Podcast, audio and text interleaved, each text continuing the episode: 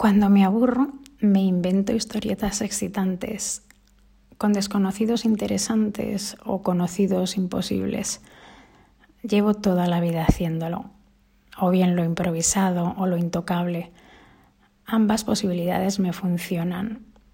Supongo que soy muy básica y la verdad es que me da igual. A veces, según el día, me apetece calentar alguno de los mencionados, los de la improvisación, los otros son un riesgo innecesario. Así que navego en el perfecto anonimato de la red en su busca. Una vez, aquel desconocido interesante respondió a mi relato rellenando los puntos suspensivos como si estuviera dentro de mi cabeza.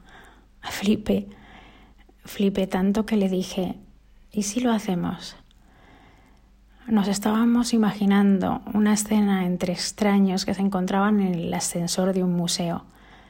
Ella, también aburrida, había decidido entretenerse buscando alguna exposición en su ciudad, hasta que al topar con aquel desconocido interesante se había dado cuenta de que prefería otro tipo de ocio.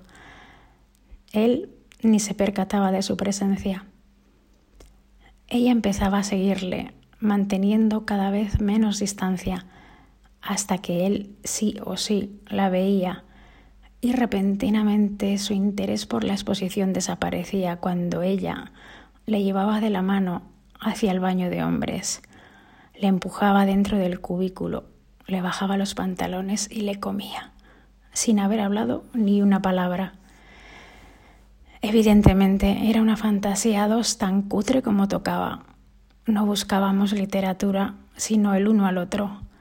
Buscábamos el calentón, aquel momento en el que las palabras sobraran también en la realidad, excepto estas. ¿Y si lo hacemos?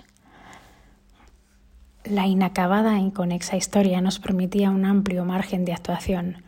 El caso era salir de la pantalla. Así que buscamos una exposición en nuestra ciudad y quedamos al día siguiente, Ahora sí que no estaba nada, nada aburrida.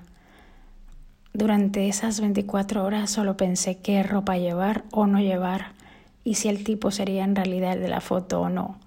Y además si de paso le echaría un vistazo a este o a aquel cuadro. No pensé más porque cuando sabes que estás liando la parda prefieres dejar las reflexiones para luego. No vaya a ser que se estropee la diversión. Puntuales ambos, entré en el museo a las seis, viendo de reojo que estaba detrás, tal y como en la foto, gracias.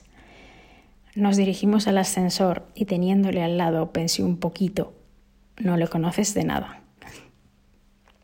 El ascensor se abrió, entramos junto con otras dos personas y al sentirle a escasos centímetros empecé a ponerme un poco nerviosa. Pero bien, en esta escena de fantasía realidad mandaba yo.